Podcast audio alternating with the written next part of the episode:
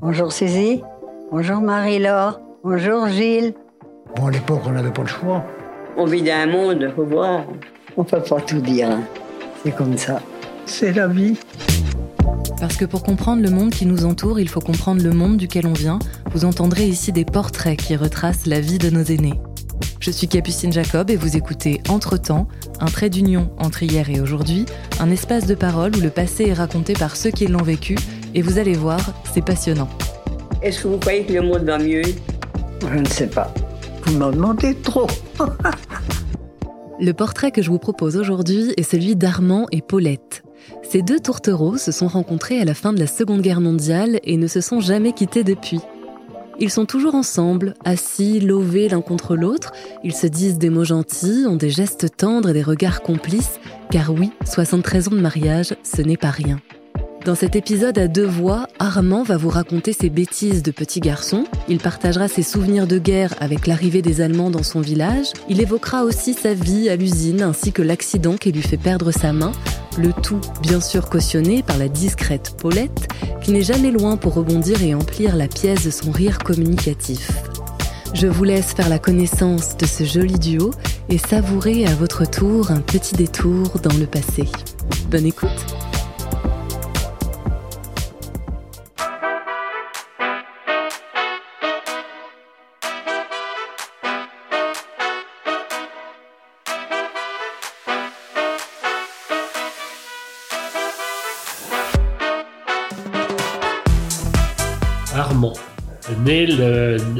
août 1927 à Trémaison. Ma marraine voulait m'appeler Robert. Et puis, mon parrain n'était pas d'accord. Ah, elle dit je voudrais que ce soit Guy. Elle n'était pas d'accord. Alors, elle lui dit, ben, on va l'appeler comme toi, Armand.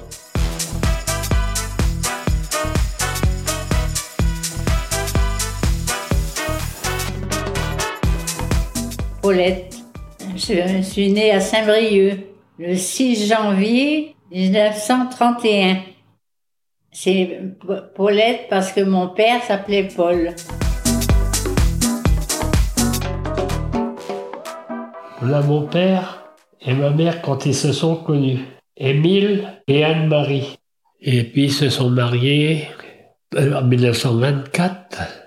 Mon père euh, a travaillé aux mines de Trémaison.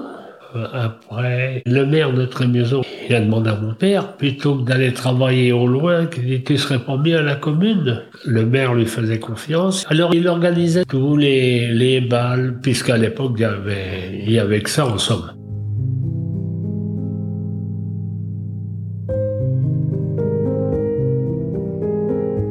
Ah oui, alors il a attrapé accident en 1936, le 10 juillet, le jour de l'anniversaire de ma mère. Et un pressentiment peut-être. Il est revenu, il lui, il lui avait pas souhaité.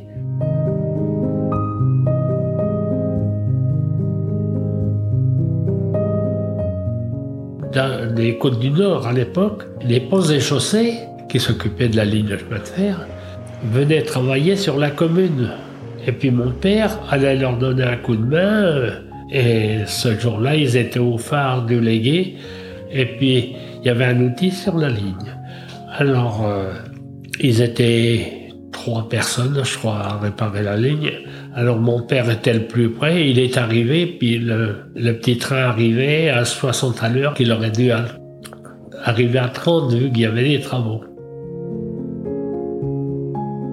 Il y avait des tampons pour accrocher les wagons euh, de chaque côté de la locomotive. Puis le tampon l'a pris, l'a trépané, quoi. Euh, à Saint-Laurent, il y avait, il y avait une salle de danse, là. Ses copains de travail l'ont emmené là-bas, mais il pouvait plus marcher, hein. Il était complètement... L'ambulance est venue le chercher, ils l'ont emmené à l'hôpital. Le docteur dit s'il tient 48 heures, il est sauvé. Et puis il est mort 48 heures après.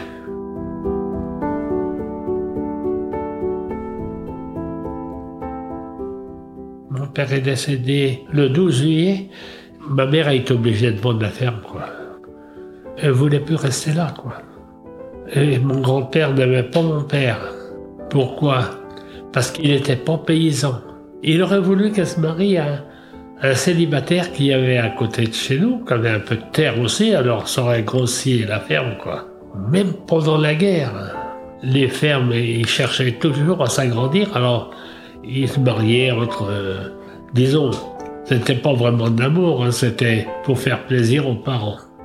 Mais souvent, c'était les parents qui commandaient. Hein. C'est pour ça que, après que les gens, quand ils faisaient leur service militaire, ils ne retournaient plus. Ils restaient souvent dans la région parisienne ou ailleurs, mais ils revenaient pas parce que ils avaient compris les jeunes qu'ils allaient les marier. Euh, ils restaient en dehors de la, de la maison.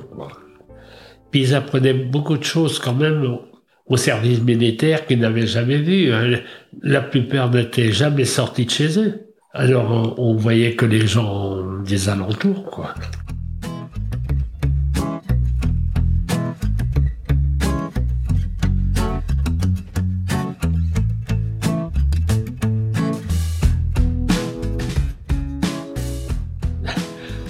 J'ai une oreille plus grande que l'autre, vous verrez. Le côté gauche, mhm. c'était côté couloir à l'école. Alors on me tirait les oreilles, mais c'était toujours la même oreille, c'est pour ça qu'elle est plus grande. D'ailleurs, à l'école, j'étais pas sage, il faut dire. Quand j'étais puni, par exemple, il n'y avait pas besoin de prononcer mon, nom de famille. Armand, il n'y en avait qu'un, alors. L'instituteur, il venait chercher son lait chez, chez mes parents. C'était Monsieur Conan. Nous, on l'appelait Péneston. Pourquoi C'était comme ça? C'était les grands qui nous avaient appris ça parce que toujours comme ça, à l'école, on était punis. On était huit ou huit ou neuf punis. Alors, ils nous ont enfermés dans la classe. Péneston est parti. Ben, je dis oui, tu sais où il est? Il est parti chercher son lait. C'était pas loin, c'était à 100 mètres peut-être. Et il dit, on va, on va aller faire une farce, on va sauter par la fenêtre. Il dit, pire, il trouvera plus personne. C'est ce qu'on a fait. Alors on a approché une table de l'école sous la fenêtre et puis ceux qui voulaient pas sortir, on les portait puis ils ont tous sauté. Alors le lendemain, les coups de baguette que mais on le méritait. Hein. Faut pas être. Euh, moi je suis pas égoïste là-dessus parce que j'en ai pris mais c'était pas pour rien.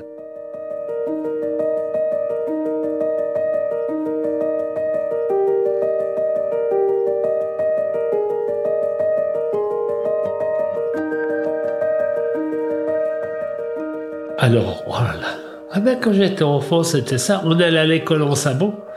Il n'y avait pas de terrain de football. Alors les sabots, ils en prenaient un coup parce qu'au lieu de prendre le, ballon, la balle, on, frappait dans un caillou, le sabot, quelquefois, il, éclatait. Ah oui, oui. Mais le seul sport qu'on avait à l'époque, c'était ça, hein, le, le, football, mais dans la cour de l'école, ou dans la route, bien sûr. Je sais, parce qu'on avait les chaussures, mais pour aller à la messe.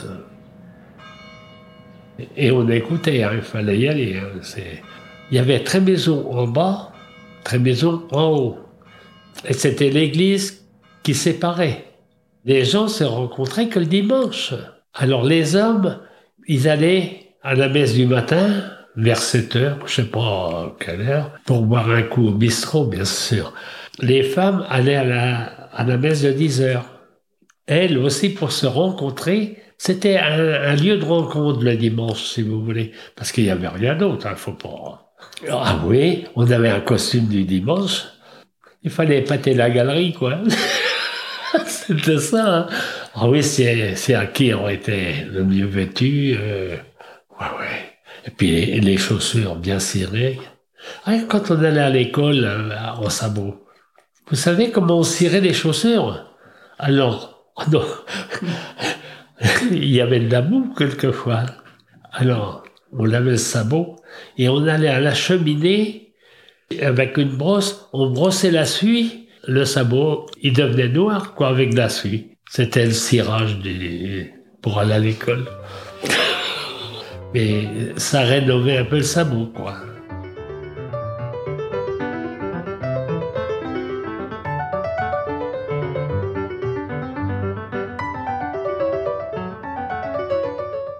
La guerre est arrivée en, 1940, ils sont arrivés ici, les Allemands, quoi. tous les hommes étaient partis. Il y a une dame, elle vient, son mari était parti à la guerre, et elle se trouvait seule dans une petite ferme. Alors, euh, elle vient demander à ma mère, tu pourrais pas me donner Armand, j'ai peur toute seule. Euh, puis elle avait un petit enfant qui venait de naître quand son père est parti à la guerre. Puis voilà que les Allemands arrivent. Alors, euh, ma mère, elle vient me chercher, puis elle dit, il paraît qu'il tue tout le monde. Euh, mais c'était la politique hein, du, du moment. Nous, à l'école, on nous disait ça aussi. Oui, oui, les Allemands, ils, ils égorgent des... Vous savez, c'était pour entretenir la haine. On savait pas ce qu'on allait devenir après, mais c'est vrai que quand ils sont arrivés, alors ma mère est venue me chercher, puis on entendait les avions, et c'était les avions allemands. Alors, euh, on, entendait les avions, et, ils passaient pas très haut, alors ça faisait du bruit. Ça nous effrayait, quoi.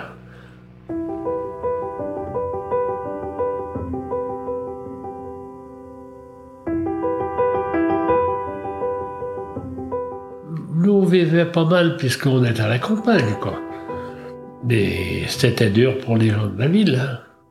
Ah oui, alors elle avait 10 ans. T'avais 10 ans, Paulette? Hein?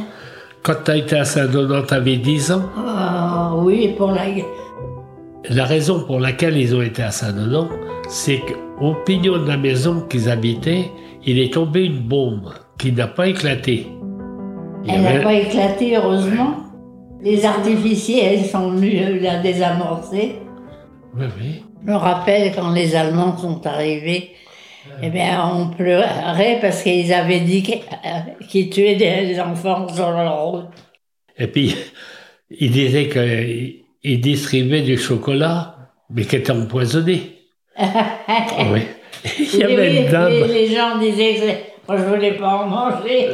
Ma voisine a dit, je vais bien en manger, moi. Oui, manger du chocolat devant les gosses pour le faire moi.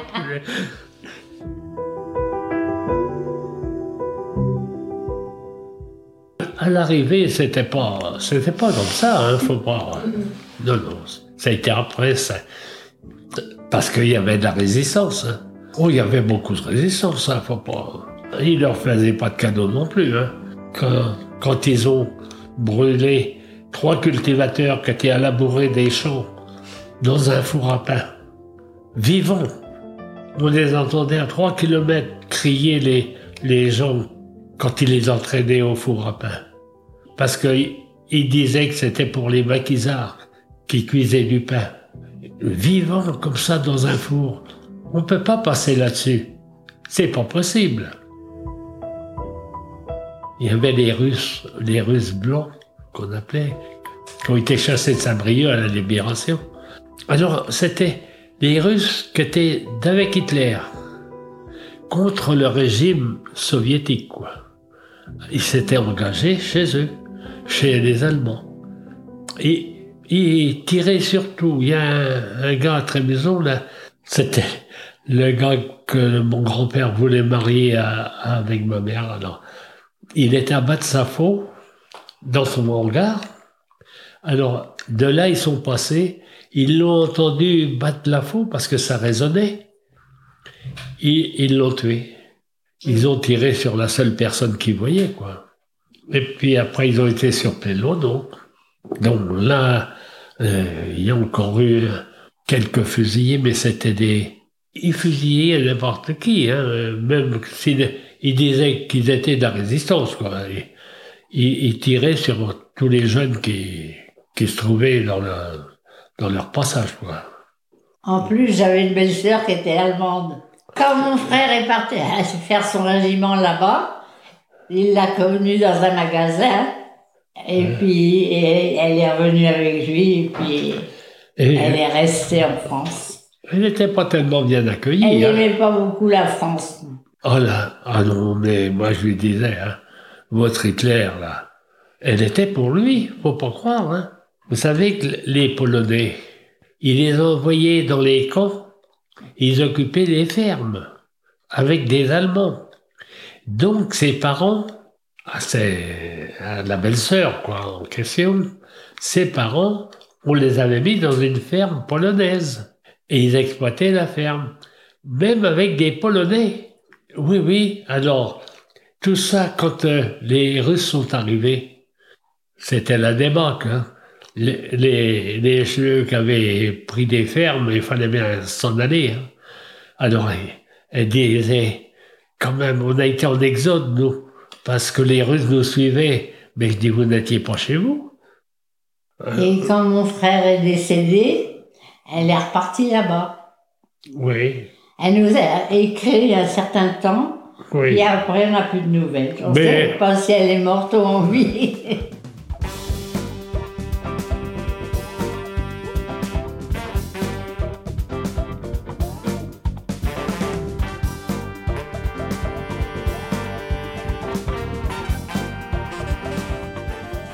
Alors, moi, je, j'ai travaillé l'usine Glémont, là, à Saint-Brieuc. On écrasait des pneus américains pour avoir la gomme, quoi. Et on faisait du, caoutchouc euh, pour mettre sous les, sous les chaussures, euh, des, des talonnettes. On faisait ça, c'était... Et c'est là que j'ai attrapé accident, moi. J'avais 18 ans. La main est partie dans, entre deux cylindres. Et puis, euh, il n'y avait pas de sécurité comme il y a maintenant. hein. Alors, euh, il a fallu que j'arrête la machine. J'avais un, mo- un moteur de 86 chevaux. Comment on tirait à épaisseur? Alors, les doigts se sont enfoncés dans le caoutchouc, et puis je sentais rien. Et puis quand j'ai voulu tirer, la main partait. Alors j'ai tiré, puis la peau a craqué ici. Il est resté deux doigts dedans, dans, dans la machine. Et puis il me restait que des moignons, là, que, que les os, quoi, et des parties glu- gluantes qu'il y avait dessus. Vous avez le bras paralysé, vous ne sentez rien. Par contre, autour de moi, il, tombait dans les pommes. il, il voyait ça, moi pas. J'ai demandé même je dis, il y a pas un couteau. Tant que ça me fait pas mal, je je vais couper le reste. Ça pendait comme ça sur le... Le temps de chercher le couteau, le patron est arrivé. Oh, il dit surtout pas. Je vais l'emmener à la clinique. Moi, il, euh, il a pris un- une serviette et puis il m'a enveloppé tout ça. Puis on a été à la clinique. C'était un bon patron. Hein. Alors, il dit au médecin, vous lui sauvez une pince, qu'il dit au moins. Ah, il dit non, qu'il dit, parce que, regardez, qu'il dit, il a encore la paume de la main. Alors, il m'a sauvé le reste des, des osselets qui étaient gluants, là. Il dit, bon, je vais faire mon possible, qu'il dit, mais c'est la première opération que je fais comme ça. J'étais pas endormi, rien, et alors, et il, il a réussi à faire ça, quoi. J'ai pas le touché. Je sens pas ça. Et tu fais tout quand même. Hein. Ah oui, mais on s'habitue. Hein, faut pas... J'avais que 18 ans. Hein, c'était. On, on s'habitue vite. Hein. J'en ai jamais souffert en plus.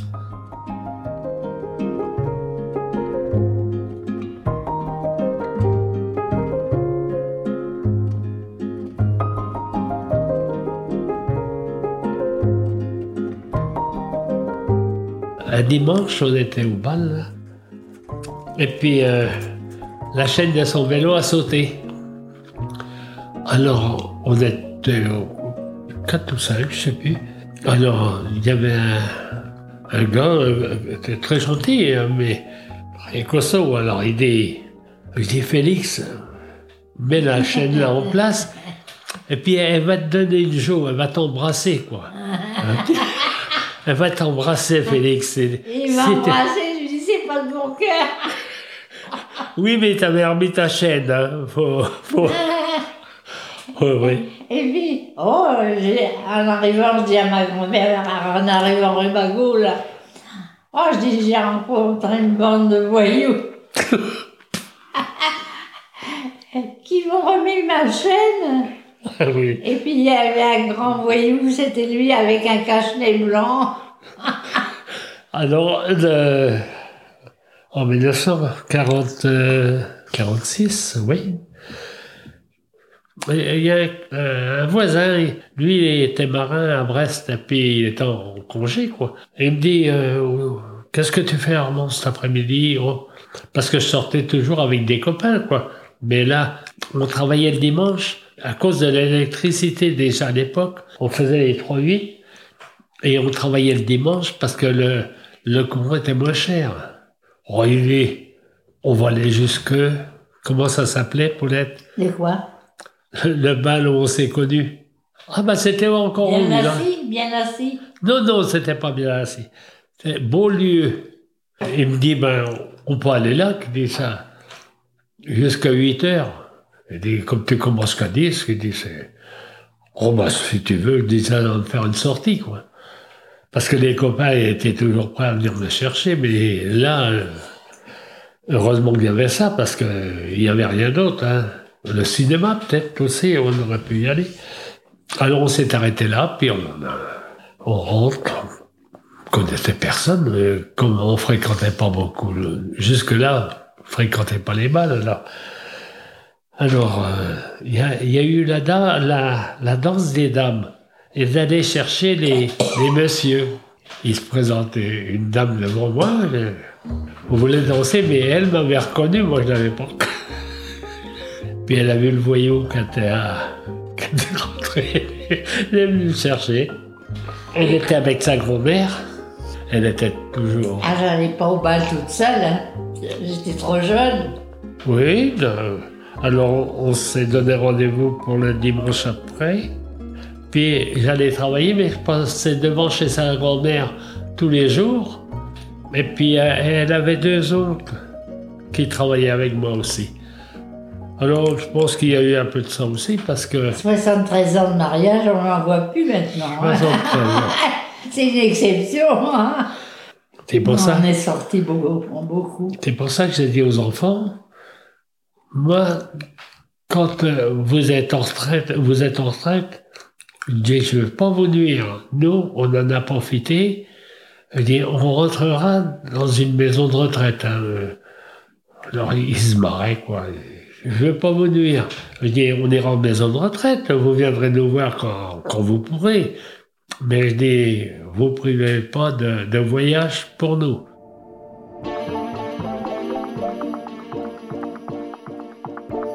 C'est la fin de cet épisode. Merci à Martin Poujon pour l'habillage et le mixage de ce récit de vie. Si vous avez aimé ce podcast, n'hésitez pas à en parler autour de vous, à le partager et à laisser 5 étoiles. À très vite!